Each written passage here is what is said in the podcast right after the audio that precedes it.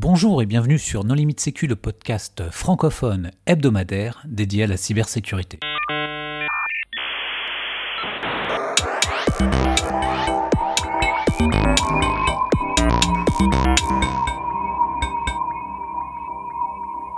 Alors aujourd'hui, nous recevons Patrice Offray qui va nous parler d'ONIF. Bonjour Patrice. Bonjour.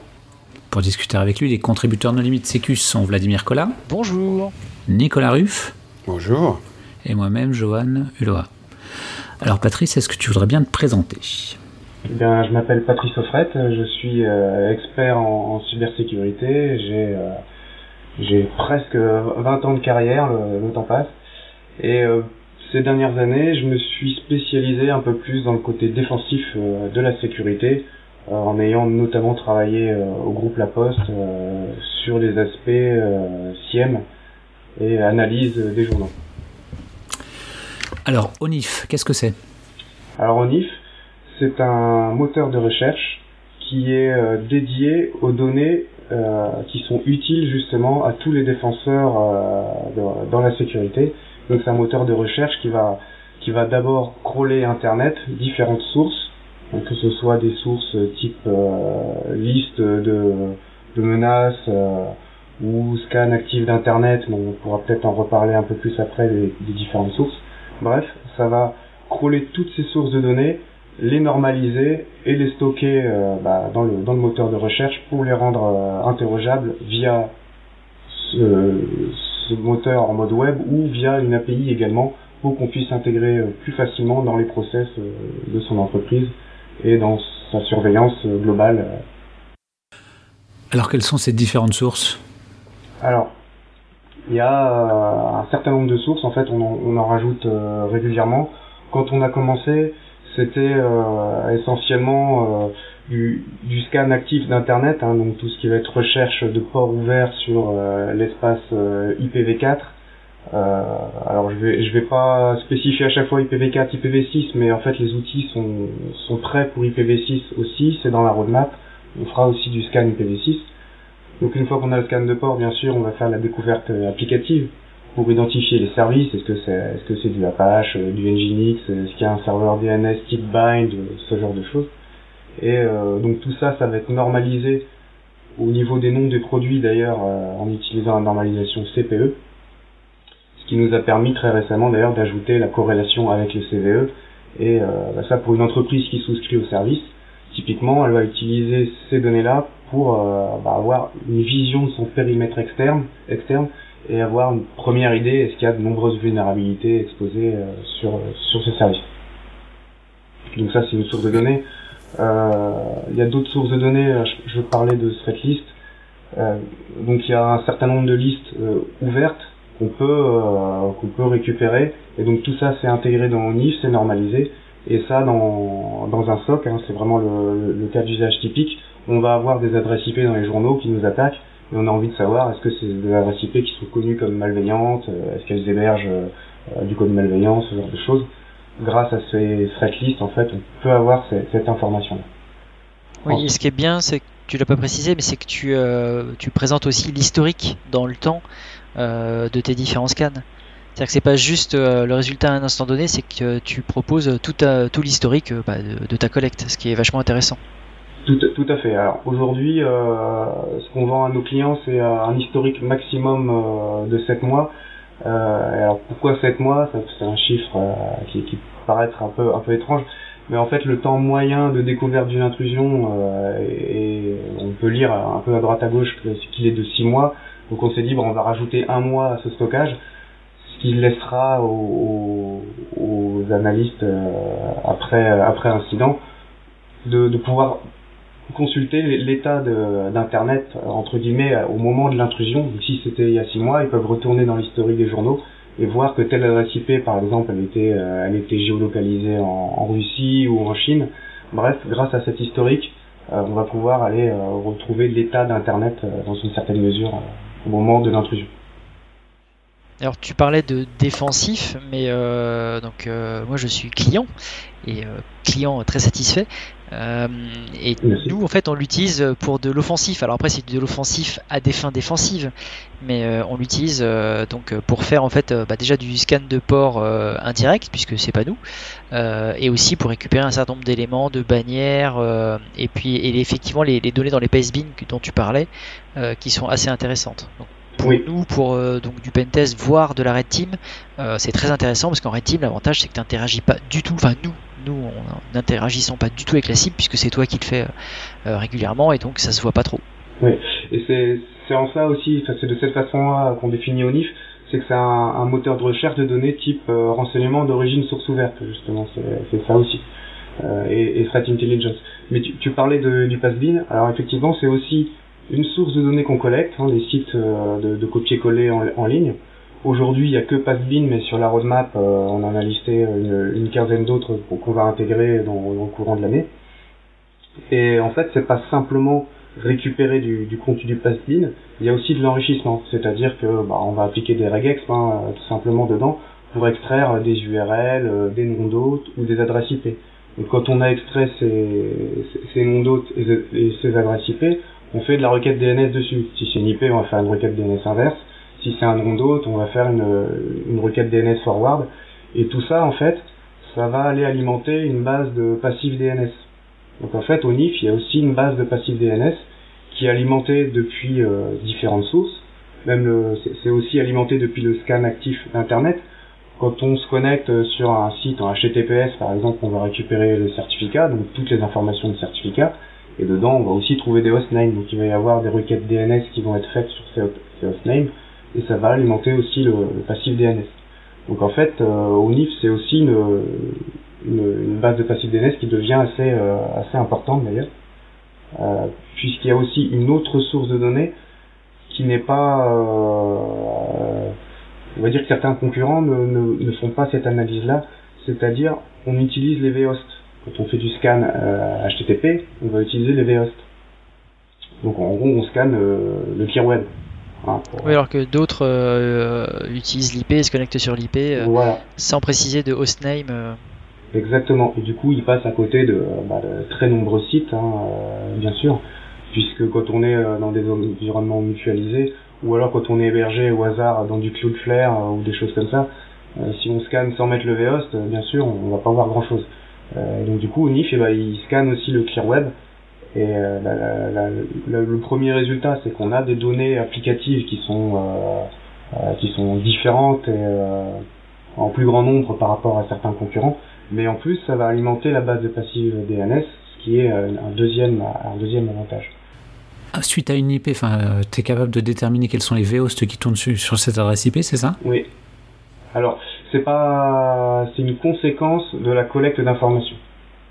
En fait, comme, il y a des requêtes DNS qui sont faites euh, en, extrayant de l'information récupérée à droite ou à gauche, à la fin, ben, on a dans la base de passif DNS, on va avoir une liste d'adresses IP avec une liste de, noms d'hôtes résolus dessus. Donc quand on fait la recherche sur une adresse IP, on va pouvoir lister effectivement tous les vhosts qui vont tourner sur une adresse IP, ce qui peut être intéressant. Alors, et ça fait, ça fait pas mal de fois qu'on utilise le terme passif DNS, est-ce que tu pourrais expliciter? Oui.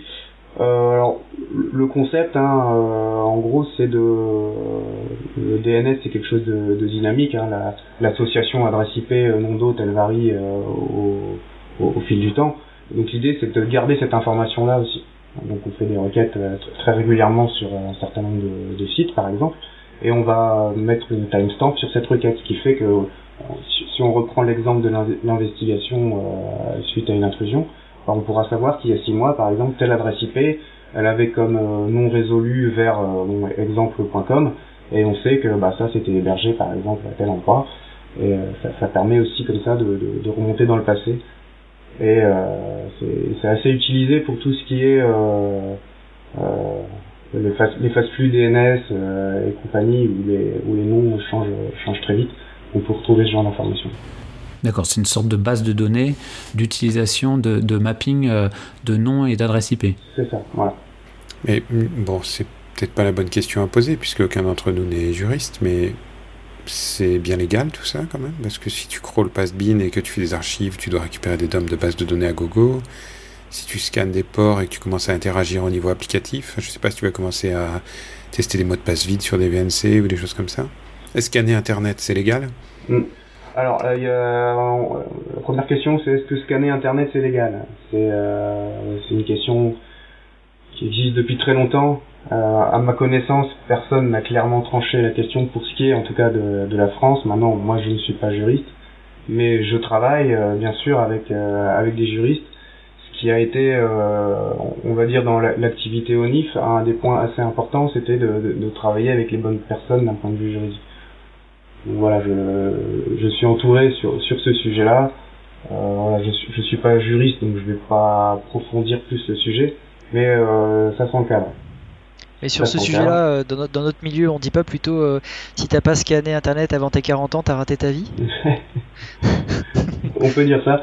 Euh, et pour la pour la petite histoire, en fait, euh, j'avais essayé de lancer ce type euh, de service-là il y a un peu plus de 10 ans, en fait. Et euh, à, à l'époque, j'avais laissé tomber puisqu'on n'avait pas les technos de stockage qu'on peut avoir aujourd'hui. Hein. Donc en gros, il fallait stocker tout dans des bases SQL relationnelles. Euh, avec des schémas de base très rigides. Donc dès qu'on voulait rajouter des infos, fallait tout, tout, tout réindexer entre guillemets, enfin tout, euh, tout, tout remettre euh, en base. Donc c'était un peu compliqué, donc j'avais laissé tomber à cause de ça. Mais aujourd'hui, on a des, des outils euh, big data, hein, on va dire, des stockages de big data qui sont, qui sont très performants et qui rendent la chose un, peu plus faisable. Ouais, c'est une question que je voulais te poser. Donc toi, tu fais du, du stockage. Enfin, je sais pas s'il y a un secret derrière, mais tes données, tu les stockes euh, sur des bases de données non relationnelles euh, type clé-valeur ou des bases graphes ou des quelque chose de ce genre? C'est pas un secret, c'est du c'est du Elasticsearch D'accord. Voilà. C'est très efficace et performant. ça, ça, correspond très bien à, notre besoin, donc pour l'instant il n'y a pas de raison de changer de, de type de stockage par rapport au sujet des scans, pour la question de Nicolas, en fait, euh, le sujet n'est pas tranché. Et typiquement, si tu prends une VM, par exemple, chez AWS, euh, tu ne peux pas euh, scanner Internet. Bah, Alors qu'il y a certains d'autres hébergeurs qui autorisent sans problème, et certains gros hébergeurs de ce type-là t'empêchent de faire du scan. Oui, bah, en fait, leur problème il est très simple. Hein. ils n'ont pas envie que la réputation de leurs adresses IP soit trop mauvaise. Parce que si la réputation est mauvaise, après elle est bloquée euh, par tout le monde et donc ça pose un petit peu des problèmes quand on s'appelle AWS d'avoir nos adresses IP euh, bloquées par la moitié de la planète par exemple. Euh, c'est ça le souci. Mais Nicolas avait une question tout à l'heure aussi sur le tenter des, des logins mots de passe par exemple sur des telnets. Alors c'est vrai que quand on fait ce genre d'activité, il faut se poser la question de l'éthique derrière. À partir de quel moment on va franchir la limite? Est-ce que à un moment on n'arrive pas plutôt euh, côté black hat que côté euh, white hat on va dire? Pour moi clairement tenter des combinaisons de login mot de passe on franchit la limite. Euh, donc au NIF on fait pas ça. L'idée c'est vraiment euh, quel que soit le protocole, c'est de se connecter comme si c'était un navigateur. Quand on tape une URL dans son navigateur, on a quelque chose qui s'affiche. Voilà. En prenant cette, euh, cette image-là, pour le DNS, on va envoyer une requête DNS pour avoir une réponse et on va s'arrêter là. Le serveur Telnet, c'est pareil, on va se connecter, on va faire le début de la négociation Telnet, on va avoir une bannière, on va s'arrêter là. C'est vraiment comme si on utilisait l'outil standard, les requêtes, elles sont toutes standards, conformes au, au RFC, et on fait juste le début pour avoir la première réponse. Et voilà, donc c'est vraiment du scan de surface. Oui, et puis les, euh, les, par exemple, les pastebin dont parlait Nicolas, euh, en fait, euh, toi tu les stockes pas. Tu stockes le lien vers le pastebin, mais pas le contenu du pastebin. Enfin, sauf erreur de ma part. mais... Si, si, ils sont, le, contenu ah, est stocké. Tu les, stockes quand même D'accord. Ouais, ouais. après, c'est des, des, questions d'abonnement. Tous les abonnements donnent pas accès au, contenu des pastebin. Ah, j'ai pas le bon abonnement. et mais le, le contenu est stocké aussi. Alors, tout à l'heure, tu parlais de de réputation d'adresse IP. C'est quelque chose que tu fais, ça? Tu donnes la réputation d'une adresse IP, c'est ça? Euh, Les données euh, qu'on collecte peuvent servir à calculer un score de réputation. Euh, si on prend juste la source de données threadlist, évidemment, si on voit qu'une adresse IP elle est listée depuis un mois sur toutes les threadlists, bon, je crois que la réputation, elle est faite. Maintenant, si elle n'est pas listée du tout, c'est un peu plus compliqué. Et c'est là que par contre, on a une autre catégorie de données qu'on a des, des sniffers qui sont distribués sur Internet et qui écoutent le bruit de fond d'Internet également. Donc admettons, on est une entreprise, on a une machine qui s'est fait pirater, on n'est pas au courant, et cette machine, elle sert à, scanner tout Internet. C'est quelque chose de classique qu'on voit, hein, entre autres choses, hein, qui sert aussi à, à, miner du, euh, de la crypto-monnaie, des choses comme ça. Bref, mais une des activités d'une machine compromise, souvent, c'est de, scanner tout Internet. Et ben, grâce à nos sniffers, on va pouvoir voir, bah, tiens, c'est marrant, euh, euh ça c'est une, adresse IP qui m'appartient, et on l'a vu faire du SynScan sur euh, sur tel port. Euh, donc on peut détecter ça. donc ça aussi, ça peut participer à la réputation d'une adresse IP, bien sûr. D'accord, donc tu donnes pas en fait de, de, réputation, mais on peut se servir de ton outil pour euh, bâtir une réputation justement. Voilà, c'est ça. Alors c'est vrai que c'est un peu le, le concept euh, d'ONIF, c'est de collecter de l'information, mais pas forcément de faire l'analyse derrière. on vend l'accès aux données et c'est les entreprises qui font l'analyse par rapport à ce qui a été collecté. On est vraiment juste un prestataire de collecte. Et est-ce que tu collectes euh, les adresses euh, de crypto-monnaies, par exemple? Euh, Non, non, il n'y a pas. Par exemple, si, si on prend, je sais pas, une, une, une, adresse de, Bitcoin, être, être, capable de lister les transactions qui ont eu lieu avec cette adresse, c'est ça ton, ton idée bah, c'est ce qu'il y a derrière, mais déjà recueillir les adresses. Bah, parce que, effectivement, sur. Les adresses. Comment tu les, as, déjà, elles sont publiques. Oui, mais justement, ça peut être. Bah, ça peut être intéressant, par exemple, sur, sur certains sites, de récupérer des adresses pour pouvoir euh, derrière analyser ce qu'il y a eu comme transaction, etc. Comme ça, tu peux le faire toi-même directement. T'as pas besoin d'une solution tierce pour le faire. Bah si, parce que tu sais pas quelles adresses, enfin, tu sais pas par exemple quelles adresses sont sur des sites, euh, euh, on va dire sensibles, quoi. Ah, toi tu veux dire parser le contenu de site pour trouver des adresses euh, Bitcoin dedans Ouais, c'est ça. Hmm. Ah, d'accord. Ah oui, pas parser le contenu des blockchains pour euh, récupérer. Non, non, non, les, sites pour récupérer les adresses. Ouais. Alors, euh, on n'extrait pas les, adresses de, de crypto-monnaie. Par contre, ce qu'on fait, on a tout un tas de règles de, pattern matching, en gros. Et alors, il y a, y a le crypto jacking qui a fait parler de lui pas mal, hein, par exemple en gros, un, site web est compromis et on, rajoute un bout de code JavaScript qui va aller miner euh, de, la, monnaie dans le navigateur du client qui est connecté. Euh, donc on a pas mal de pattern matching dedans comme ça, donc on est capable avec une simple recherche de lister des sites web qui ont un, un, bout, de code de crypto mining euh, qui a été ajouté. Il y a, un site qui a fermé récemment et j'essaie de me rappeler de son nom et qui va fermer dans les jours qui viennent qui était euh, justement spécialisé. Euh, bah, c'était un site qui fournissait du code JavaScript à intégrer euh, à droite et à gauche pour justement miner des, de, la crypto-monnaie. C'est CoinHive. CoinHive, voilà, c'est ça, exactement. Donc typiquement, sur, sur ONIF, on fait une recherche tag 2.coinhive et puis on verra tous les sites qui ont du CoinHive, CoinHive embarqué. Donc on va avoir plein de, de, routeurs microtiques par exemple, hein, puisqu'ils en, ils en ont eu beaucoup. Mais il n'y a pas que, il y a d'autres sites. Voilà, vu qu'il y a CoinHive et il y en a trois ou quatre autres encore dans le même style qu'on peut, qu'on peut trouver sur YouTube. Tes scans, tu les fais à quelle régularité? Enfin, c'est pareil, si c'est pas pour euh, trahir un secret. Euh. Non, non, ça, il faut, pour moi, il faut, il faut communiquer euh, là-dessus. Aujourd'hui, c'est 50, 50 ports pardon, qui, sont, qui sont scannés une fois par mois. Donc tout l'IPv4 est scanné une fois par mois sur, les, sur ces 50 ports. Et l'objectif cette année, c'est de passer à 100 ports. Ah, c'est déjà pas mal. Ouais, 100, ports, ça, ça commence à devenir intéressant, je pense. Alors, vous avez aussi des, activités dans le dark web, si j'ai bien compris. Alors, effectivement, il y a aussi euh, une autre source de données. Ça, on a commencé à, à, scanner le dark web en juin 2018. Et euh, donc là, l'idée, c'est pas forcément de, de, scanner toutes les URL du dark web. C'est vraiment scanner la page d'accueil de chaque site en point oignon. Parce que déjà avec la page d'accueil, on peut on peut faire des choses de type euh, faire un screenshot. On le fait d'ailleurs, on fait des screenshots depuis le, mois dernier de tous les sites du dark web. Euh, et puis avec ça, on peut déjà avoir une bonne idée de, bah, de, de, quoi ça parle, hein, quel, est, quel est le type de service qu'on va trouver derrière. Et on a aussi un algo de classification automatique pour dire est-ce que euh, c'est de la vente de drogue, est-ce que c'est de la vente d'armes. Enfin bref, il y a une soixantaine de classifications euh, euh, sur, sur ce site-là.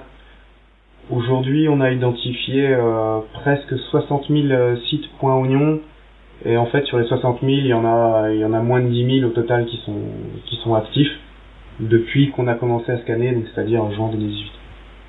Et donc après, c'est c'est le données applicative, donc il y a les mêmes enrichissements qu'on va trouver sur le, scan d'internet, c'est-à-dire qu'on va extraire le CPE, on va extraire les CVE. Euh, il y, a une chose qu'on fait d'ailleurs que sur le dark web euh, et pas sur le, le clear web, c'est euh, scanner les URL slash serveur euh, status et slash serveur info, parce qu'en fait ça c'est de la, de la fuite d'informations et en fait, ça peut révéler l'adresse IP d'hébergement du site en point oignon. Donc, il y a, je, je sais qu'il y a des, des, organismes qui sont assez intéressés par ce genre d'informations. Et, euh, et, en fait, euh, c'est environ 8% des sites du dark web qui souffrent de ce problème. Donc 8%, euh, pour moi, on n'est pas de l'ordre de l'anecdotique. Euh, ça, fait, ça fait près de 5000, ce qui est pas mal. De sites mal durcis. Ouais, c'est ça. Alors après, ils ont, ils ont, ils ont d'autres vulnérabilités aussi. Hein. Mais euh, euh, et alors il y a, y a, autre chose qu'on fait aussi toujours dans le même euh, dans le même domaine qui est essayer de retrouver l'adresse IP d'un site en point oignon, c'est de faire la corrélation entre le scan du clear web et le scan du dark web. en fait, à un moment, on, on, retrouve le même contenu applicatif. Donc en gros, on fait un bet MD5 sur le contenu applicatif en ayant enlevé les champs qui peuvent varier, type des dates ou des choses comme ça. Et, euh, et, euh, après, on fait une recherche euh, de comparaison. Est-ce qu'on a le même MD5 sur le clear web et sur le dark web? Et si on a le même, ben, c'est probablement le même site. Donc après, il faut juste vérifier à la main pour savoir si on s'est pas trompé. Et ça aussi, c'est environ 5% des sites du dark web qui, qui souffrent de ce problème-là. Alors, des fois, c'est fait exprès. Il y a des sites, ils sont, ils sont accessibles sur le dark web et sur, sur l'internet classique, c'est fait exprès. Mais des fois, c'est pas fait exprès. Trouver des sites, euh, clairement, c'est une erreur. Et euh, ça révèle euh, l'hébergeur du coup du site qui a des activités clairement illégales. Et il y a pas mal d'offres concurrentes. Je pense par exemple sur le passif DNS, la passif total. Bon, il y en a d'autres, il y a plein d'offres commerciales qu'on va pas citer. Comment vous vous positionnez dans cet écosystème? Est-ce que c'est est-ce que c'est souverain? Est-ce que c'est hébergé sur du cloud? Enfin, C'est quoi votre avantage concurrentiel? Oui. Alors, c'est effectivement souverain dans le sens où les données sont toutes hébergées en France. Euh, là, c'est pas un secret, les, les, serveurs de stockage sont, sont chez, chez OVH. De toute façon, c'est facile à vérifier. Quand on a le domaine, on trouve l'hébergeur. Euh, donc, c'est vraiment des, des, données stockées en France. L'idée, c'est d'avoir un service qui est, euh, qui est indépendant des autres États. Enfin, c'est, un peu ça à la base. Le, petit drapeau français sur ONIF, euh, voilà, c'est quelque chose qui nous tient à cœur. Euh, et il y avait une, une, deuxième question, et je crois que je l'ai oublié. Euh, comment vous vous positionnez par rapport à la concurrence, par exemple par rapport à la base passive totale ou à d'autres euh, Oui. Est-ce que vous travaillez avec les agences de notation ouais, Non, les agences de notation, on pourra en reparler. Euh, si, si, on prend l'exemple de passif total, euh, aujourd'hui on est moins bon, hein, voilà, faut pas, on, on, va pas raconter n'importe quoi. Euh, en même temps, on existe de, depuis moins longtemps. Mais surtout, le gros avantage de ONIF, c'est que euh, on va retrouver à un seul endroit, dans un seul service, de manière normalisée, tout un tas d'informations euh, d'origine différente. On n'a pas besoin, par exemple, de souscrire à Passif Total euh, ou à d'autres services, euh, bref, à droite à gauche, et en gros, à la fin, avoir 10 services qui coûtent qui coûtent X milliers d'euros par mois. En fait, on en a un, un seul, un seul interlocuteur qui euh, certes fait comme il est généraliste dans un sens, il sera peut-être moins bon que ceux qui sont spécialisés dans un domaine, mais ça permet déjà d'avoir une, une, une, première vision à moindre coût. Voilà, c'est un peu, c'est un peu l'idée. Et concernant la taille de la société, euh, les projets de développement, etc. Enfin, c'est c'est quoi comme projet? C'est tout seul? Euh, C'est financé par l'Europe? Alors, c'est euh, une SAS que j'ai créée il y a euh, un an et demi et qui aujourd'hui est euh, autofinancé. Il n'y a pas, y a pas d'investisseur. Hein, euh, l'idée c'était vraiment d'être autofinancé aussi pour des, des raisons d'indépendance, euh, puisque forcément quand on a ce type d'activité, il y a des, des personnes qui peuvent avoir peur en fait d'investir, on va dire là, dedans. Donc bon, bref. Mais l'idée c'était surtout d'être indépendant quand même. Et aujourd'hui, je suis tout seul sur le sur le projet, mais tout est fait pour à un moment ou un autre recruter des profils. Euh, typiquement euh, profil euh, développement web ou, ou, commercial. Voilà, ça ce sera vraiment les, les, profils qu'on va rechercher à un moment ou un autre. Et pourquoi quel risque ça peut présenter pour un investisseur? Bah, Disons qu'on collecte de l'adresse IP, donc voilà, on pense tout de suite RGPD, hein, forcément. Euh, donc les investisseurs, bah, disons que c'est l'expérience que j'ai eue en, en, recherchant des, en cherchant des avocats avec qui travailler. Euh, les, les, les, avocats avaient un petit peu peur de cette activité, donc j'ai peut-être une mauvaise vision de l'investisseur, mais je pense qu'il a aussi un œil euh, un petit peu juridique sur la question, donc il pourrait avoir la, même crainte. Si l'avocat a peur, l'investisseur a peur. Voilà. euh, mais est-ce que tu as été contacté par des agences de rance, françaises ou étrangères? Euh, on, me pose la question et euh, ma réponse est toujours la même. Hein. je ne communique pas sur euh, ces aspects. Vladimir, quand tu parles d'agence de rance, c'est d'agence ransomware? Oui, tout à fait. Et qu'est-ce qui t'a surpris dans ce que tu as trouvé sur le dark web? Alors, ce qui, ce qui m'a surpris, c'est qu'il n'y a pas une grande diversité, hein, déjà d'ailleurs, dans, dans, ce qu'on va trouver sur sur le dark web. Hein, il y, a, beaucoup de sites qui parlent de crypto-monnaie. Il y a énormément de crypto-monnaies. Oui, ça, ça, m'a surpris. Hein, des, centaines. Je savais pas qu'il y avait des centaines de crypto-monnaies différentes. ça, ça, m'a surpris. Ensuite, je suis tombé sur euh, une, capture écran qu'on retrouvait très très souvent. Euh, en gros, le sujet c'est euh, You have been scammed. Donc, en gros, vous vous êtes fait avoir. Et donc, il y a une personne qui remercie tous les gens qui se sont fait scammer parce que grâce à cette personne-là, il, il a gagné 200 bitcoins. Euh, en fait, il a, il a simplement, enfin, simplement, je, je sais pas quelle a été sa méthode, hein, c'est pas décrit, mais euh, en tout cas, des personnes se connectaient sur des sites du dark web que lui contrôlait, en imaginant se connecter sur un autre site, et donc devaient entrer euh, leur adresse de Bitcoin ou quelque chose comme ça.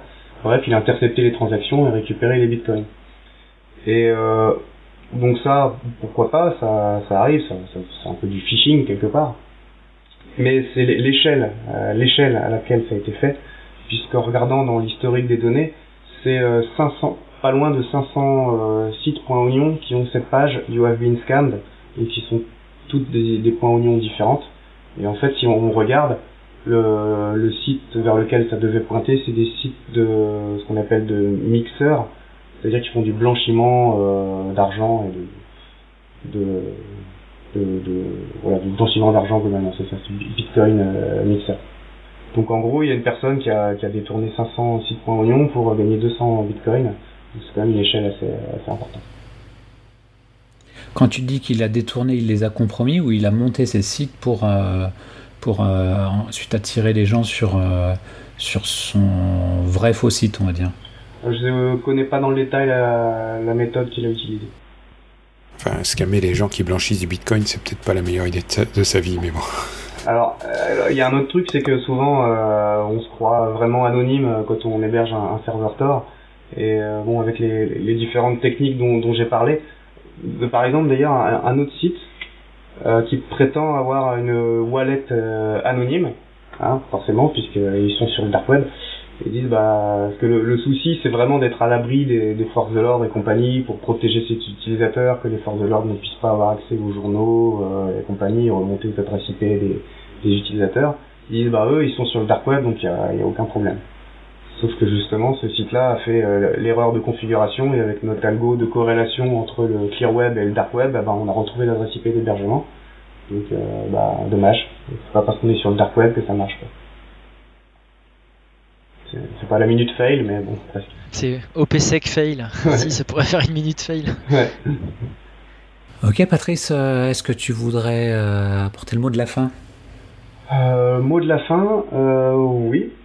je pourrais ajouter que aujourd'hui ONIF c'est essentiellement une plateforme. Il n'y a pas de, il a pas vraiment de service autour. Hein. c'est aux clients de construire les services. Donc c'est on va dire un point faible. Et du coup, on a, on a diffusé une application Splunk et on peut euh, utiliser Splunk et donc toute la capacité de dashboarding, dashboarding et d'alerting de Splunk, euh, puisque ça va s'interfacer directement avec l'API ONIF.